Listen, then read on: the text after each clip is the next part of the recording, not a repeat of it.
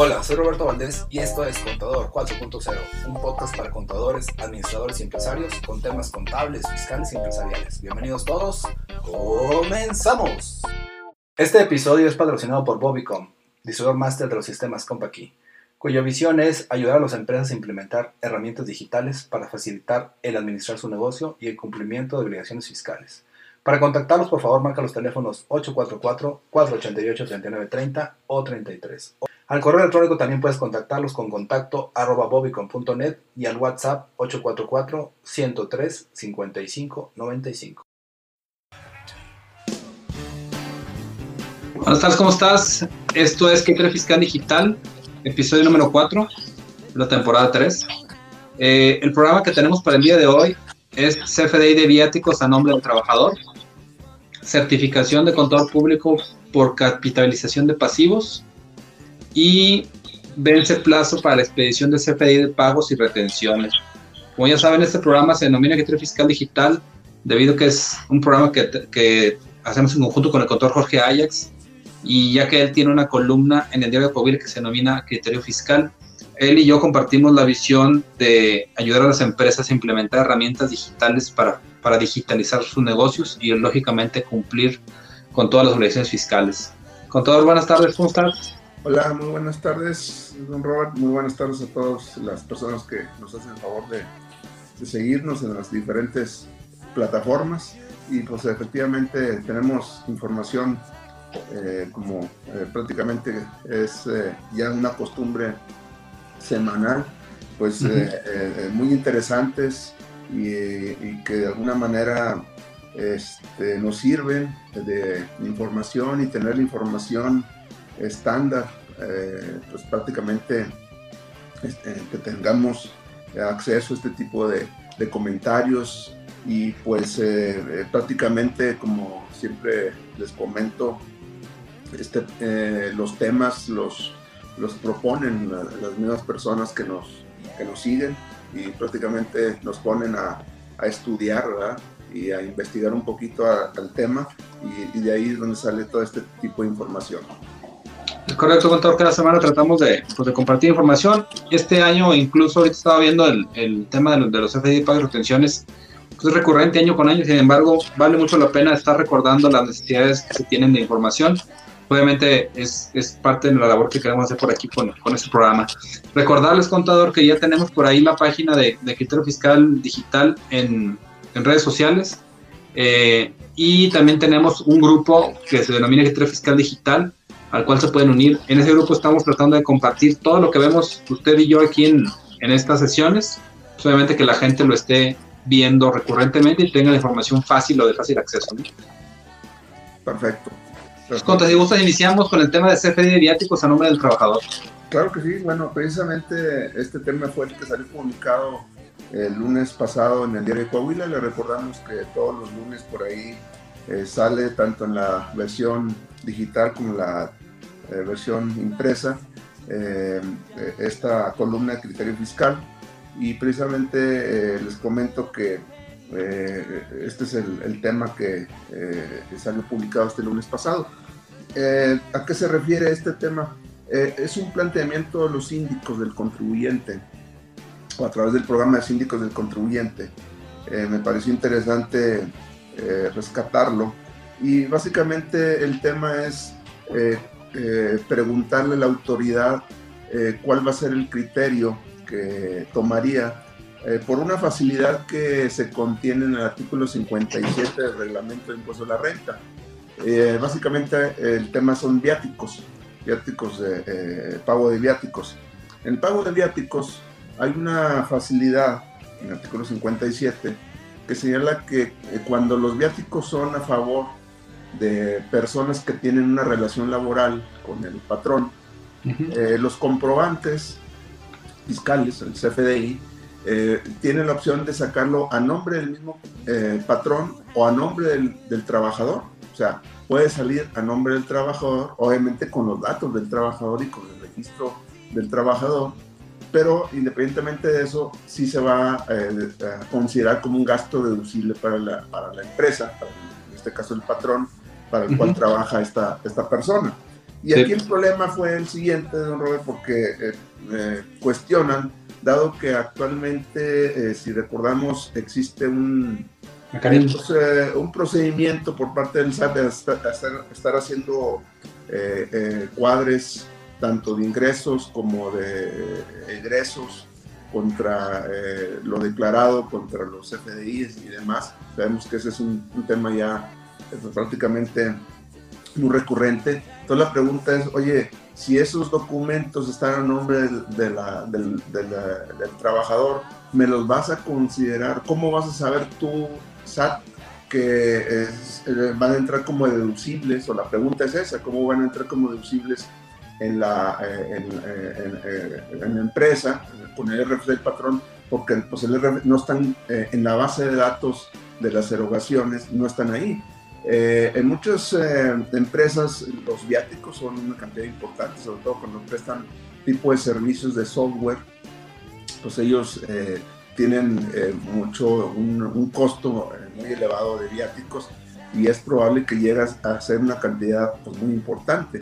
Entonces aquí la, la pregunta es, o que se planteó a través de síndicos, si la facilidad que estaba dando el artículo 57 eh, pues eh, eh, era compatible con el procedimiento que trae el SAT. Y bueno, afortunadamente el SAT sí, respondió, bueno, sí respondió, pero pues falta ahí, falta algo de, información, porque efectivamente dice que esa facilidad es aplicable, que los comprobantes pueden estar a nombre del trabajador y el registro federal de contribuyente del trabajador, y que para efectos de la deducción no va ningún problema. Sin embargo, no explica, no, no se extiende la explicación del SAT cómo le van a hacer para que en la base de datos de las deducciones de, los, eh, de las empresas incluir a esos comprobantes. Eh, vamos a seguir teniendo el mismo problema porque la autoridad pudiera, eh, vamos a pensar, hacer una, pues, una compulsa eh, verificar en la base de datos de las erogaciones si concuerda con las deducciones. Y pues por estos montos que vuelvo a repetir en algunas empresas son cantidades importantes pues va a haber una variación una discrepancia que le llaman ellos. Y esto puede tener algún tipo de problema en tenerlo que aclarar y demás no entonces eh, creo que este este tema es bastante eh, interesante inclusive porque estos comprobantes también llevan IVA. Vamos a pensar que es un hotel eh, o algún, eh, algún otro gasto que, eh, que, tenga impuesto al valor agregado, pues también ahí ese es otro problema porque cómo cuadro mis, mi IVA que vienen los FDIs contra la, base de datos que, con las que cuenta el SAT. Entonces esa parte también se complica, se complica tanto para la deducción como para el impuesto al valor agregado. Entonces, si es necesario, lo que yo veo es necesario que la autoridad tenga algún tipo de, eh, esquema que, donde pudiésemos eh, señalar eh, que estos gastos cuentan tanto para el IVA como para la deducción fiscal de viáticos del, contribuyente. ¿no? Entonces, creo que esa es la problemática que se tiene. No sé si por ahí, Robert, alguien te haya cuestionado al respecto o hayas tenido algún problema de este tipo. La verdad es que nadie me ha cuestionado casi siempre lo que, lo que se sugiere, obviamente, cuando alguien pregunta, y pues a veces pasa, es el tema de, de que pues normalmente lo, que se saque la factura nombre de la empresa. La realidad es que, por ejemplo, es, pocas empresas conocen esa facilidad que acaba de comentar usted, contador, y pues se acostumbra a hacer así, que se le deposite el viático y, y, se te las facturas a nombre de la empresa. Eh, obviamente ya con el tratamiento que ya platicamos en la nómina, que se tiene que comprobar el viático y cosas por el estilo pero eh, no, no, de mis clientes, al menos los que tengo cercanos, nadie me ha cuestionado el tema de, de qué pasa cuando un trabajador saca la factura a su nombre. Y aquí la pregunta es, ¿qué tan recurrente es eso, Conta? En, algunos casos, eh, sí, digo, la recomendación es precisamente lo que tú comentas, de, de que salga el nombre de, la, de la empresa. Creo que desde el principio se establecen las eh, políticas de los pagos de viáticos y nuevamente se les pide, pero eventualmente se, se da. Eh, realmente estoy de acuerdo contigo, la mayoría de las, eh, las, veces sí se, se saca nombre de la, de la empresa, pero sí he tenido casos, digo, son, no son casos tan numerosos, donde sí eh, salen a nombre del, trabajador por X circunstancias. Entonces, pues simplemente tener cuidado ahí, eh, don Robert, eh, y solamente una, pues una, una recomendación a la autoridad de que nos aclare en caso de que la, el trabajador haya solicitado el RFC con su RFC un comprobante pues que nos dé la mecánica para poderlos incluir, ¿no? Sí, porque la realidad es que, entre comillas, cuenta, volveríamos a, lo, anterior que era papel, donde pues, en papel sí se puede decir, aquí tengo la factura, que está a nombre de mi, trabajador, y mira, aquí está mi RFC, y aquí está la nómina, y sí, mi, mi trabajador, pero hablamos de papeles. En temas digitales, yo no encuentro una forma, hablando de temas de los sistemas que vendemos y que operamos todos los días, de que, de que Hacienda relacione en este caso este trabajador con un RPC de mi empresa. Eso va a ser muy difícil, supongo yo. Entonces, eh, es complicado. Habría una discrepancia, entre comillas, entre lo que yo estoy reportando como gastos y lo que tengo en XML de gastos, porque no lo tendría todo, ¿verdad? Sí. Ahora, seguramente este, este artículo 57 del reglamento, pues digo, de hecho ya tiene muchos años desde la ley anterior obviamente a lo mejor no, nunca se pensó, en, bueno, la idea sería a lo mejor eliminar esa opción, porque realmente ya ahora con el tema de los FDIs y, demás, pues ya este, la facilidad esa ya, pues carece de, eh, practicidad, vamos a llamarle de esa manera, y yo creo que en dado caso la tienen que eliminar, ¿no? porque realmente ya es eh, eh, con el, la información que ya tiene el SAT, pues eh, eh, esta parte se sale de ese, de ese, de ese procedimiento. Sí, que en este caso básicamente sería eso, saber que se puede ahorita, si se, tienen, si se cae en el caso, solamente entender que se puede, puede generar algún problema en el tema de, pagos profesionales con el nuevo mecanismo que viene por parte del SAT en cuanto al tema de la deducibilidad, de que está reportando la autoridad, porque hay discrepancias, y que tal vez en algún momento lo quite la autoridad por el tema de la de que no es tan, tan bueno por cómo opera actualmente la, las facturas en las empresas a nivel nacional, ¿no? Es correcto, muy bien. Bueno, bueno el siguiente punto, Conta, que tienes por ahí es el tema de la certificación de contador público para capitalización de pasivos. Sí. sí. don Robert. Eh, eh, parte de, la, de una modificación, de hecho lo comentamos en sesiones pasadas, eh, en, la parte de, lo que se, eh, se integra, debe integrar la contabilidad, lo que hay que conservar como parte de la contabilidad. Eh, dentro de la modificación que hubo en el código, hay una parte que señala que cuando hay una capitalización de un pasivo, ¿qué quiere decir? Cuando tenemos contabilizado un pasivo y que ese pasivo lo bajamos al capital, digo, como podemos imaginarnos así un balance, ¿no? de la parte del, pasivo lo podemos capitalizar, es decir, lo eliminamos del pasivo y lo sumamos al capital. ¿Es posible hacer eso? Sí, es posible hacer eso. Eso se le denomina capitalización de pasivos. Eh, aquí el detalle de que en el código señala que de ahora en adelante, además de eh, conservar las actas de asamblea eh, de capitalización de pasivos, ahora se requiere que los documentos estén certificados que se certifique la existencia contable del pasivo, que se certifique la existencia contable del pasivo. Nos viene ahí la, eh, no venía la duda. Eh, en la regla nueva, miscelánea 28123, 28123, eh, precisamente nos aclara qué, a qué se refiere esta certificación. O sea, decir, bueno, pues, si quieres capitalizar un pasivo, tiene, te lo tienen que certificar y ya la regla 28123, pues ya establece eh, que es eh, un contador público inscrito y debe contener una serie de información que eh, la misma regla lo establece. Voy a tratar de, resumirlo. El nombre, clave del RFC y número de identificación y país de jurisdicción de residencia para efectos fiscales de la persona o figura jurídica que se generó, eh, eh, en la, con la que se generó el pasivo. Eh, documento de origen de la obligación de, de, la que deriva el pasivo capitalizado.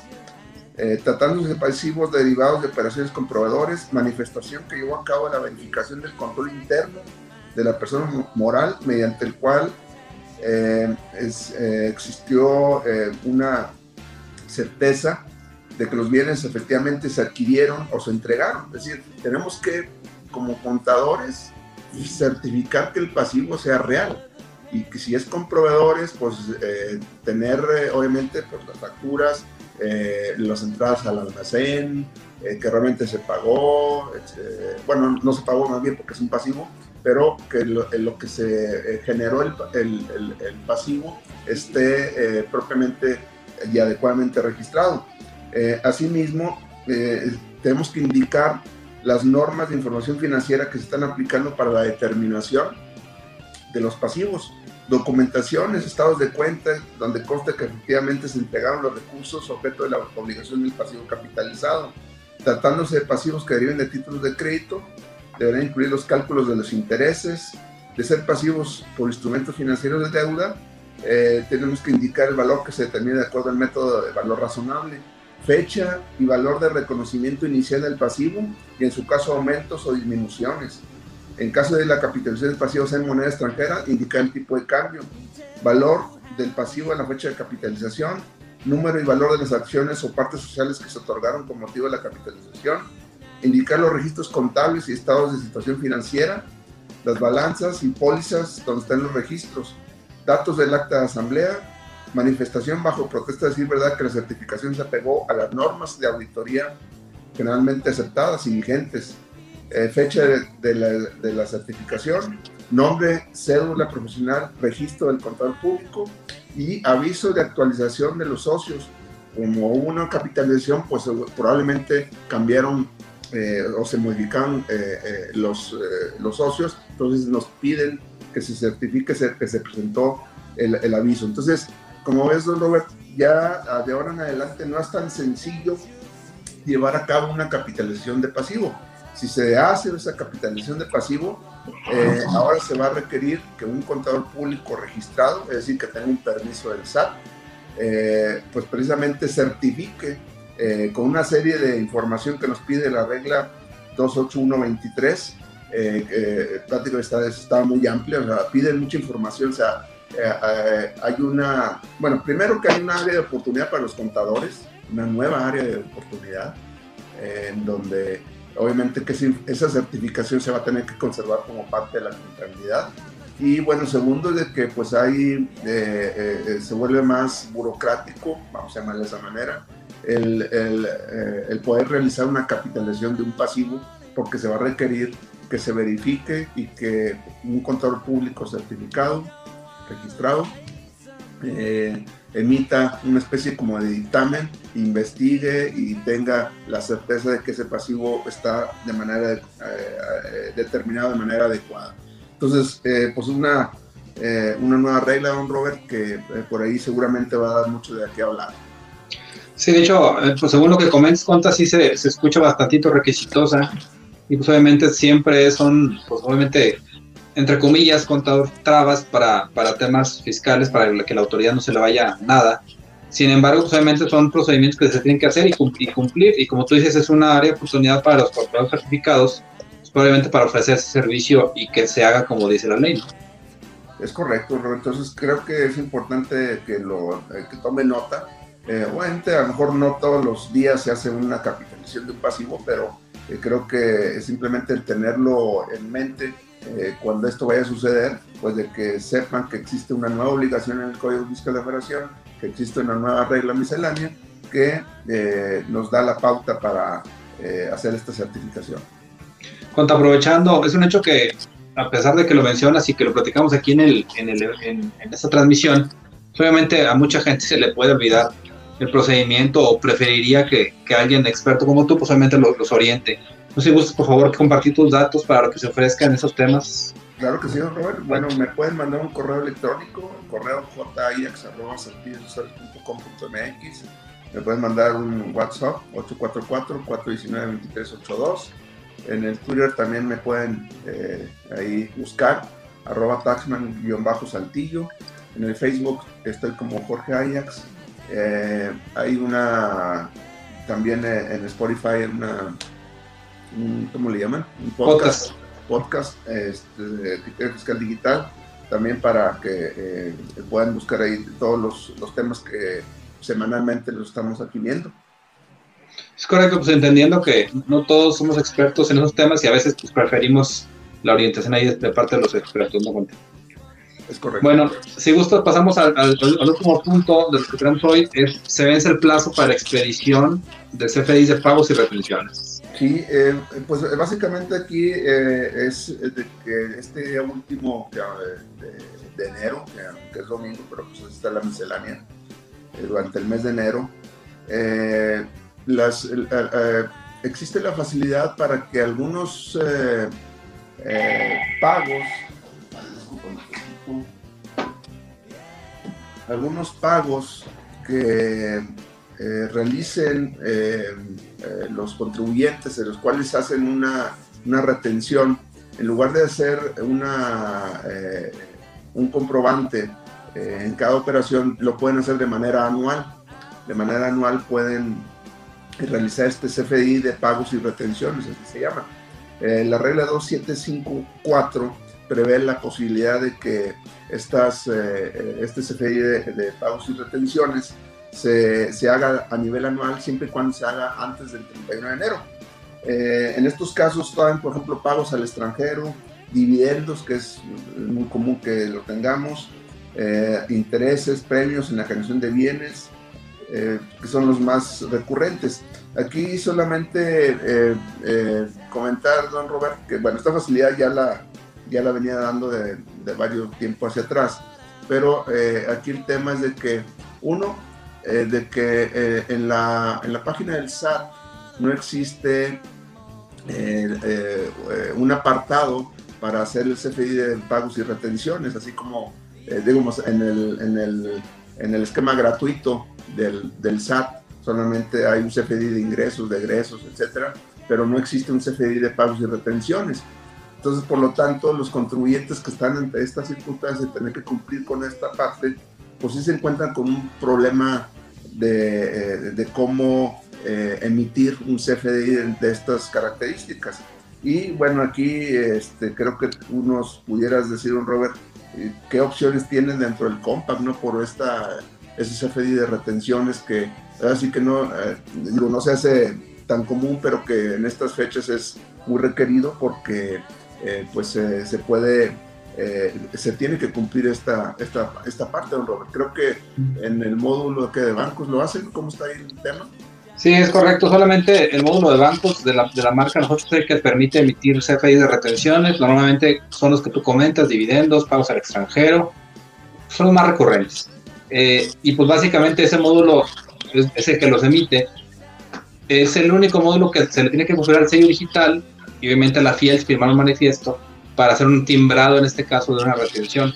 Lo que, lo que últimamente hicimos, contador, el año pasado, igual incluso a colación aquí de, de criterio fiscal digital, que algunos clientes que los canalizaste tú algún, en alguna ocasión de esto, les ofrecimos el servicio de que con nuestra licencia podríamos timbrarle, lógicamente, un, un recibo de retención es engorroso porque es mucho trabajar ahí con el, con el cliente de que, a ver, dame el dato, dame, dime cuánto es el impuesto, dime cuánto es el, o sea, siempre me pide ciertos datos de formato de recibo, pues simplemente entender que si lleva algo de tiempo el preparar la empresa, el, capturar sellos digitales, subir la fiel, firmar el manifiesto y lógicamente que el, que el recibo quede como el cliente quiere, lógicamente. Entonces nada más entender que sí se puede, se puede a través de Compact y bancos y que en este caso nosotros como empresa brindamos el servicio Ahora voy a meter yo el gol, con van los datos. Obviamente pueden contactarnos ahí en la oficina al 488, bueno, 844 es la alada, 488-3930. Eh, también pueden mandar un correo a contacto arroba bobicom.net. Y en, este caso, pues también encuentran en las redes sociales de Jesús Roberto Valdés Padilla. Me pueden mandar por ahí un, messenger de, de, Facebook o en el WhatsApp 844-162-3159. Pues sí, Conta, por ahí podríamos resolver el tema específico de retenciones y pagos en ese sentido que tú comentas ahorita. Claro, entonces yo creo que sí, todavía tenemos algunos, algunos días, pues ya prácticamente el fin de semana, ¿no?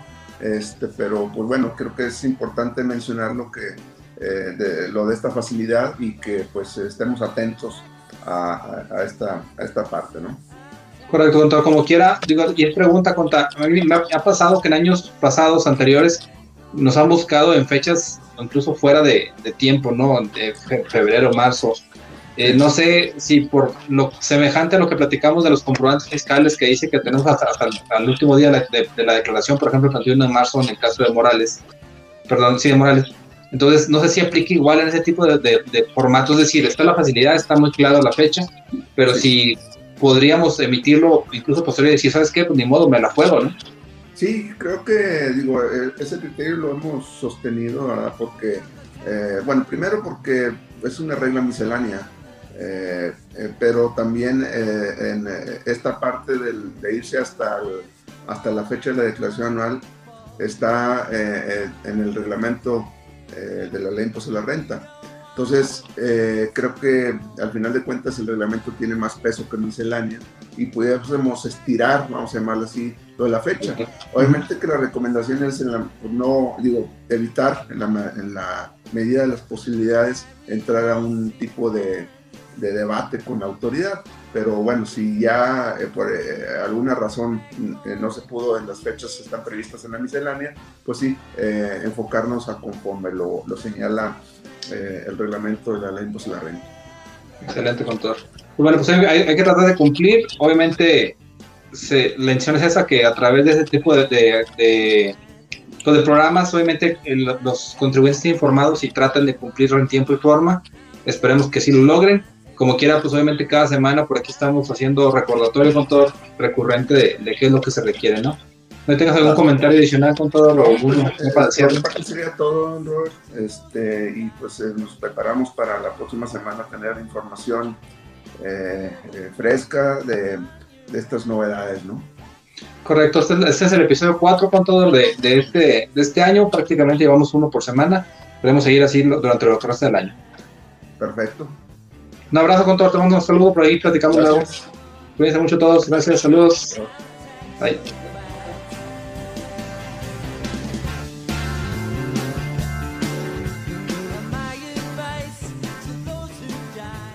Me gustaría invitarte a escribir una reseña sobre Contador 4.0.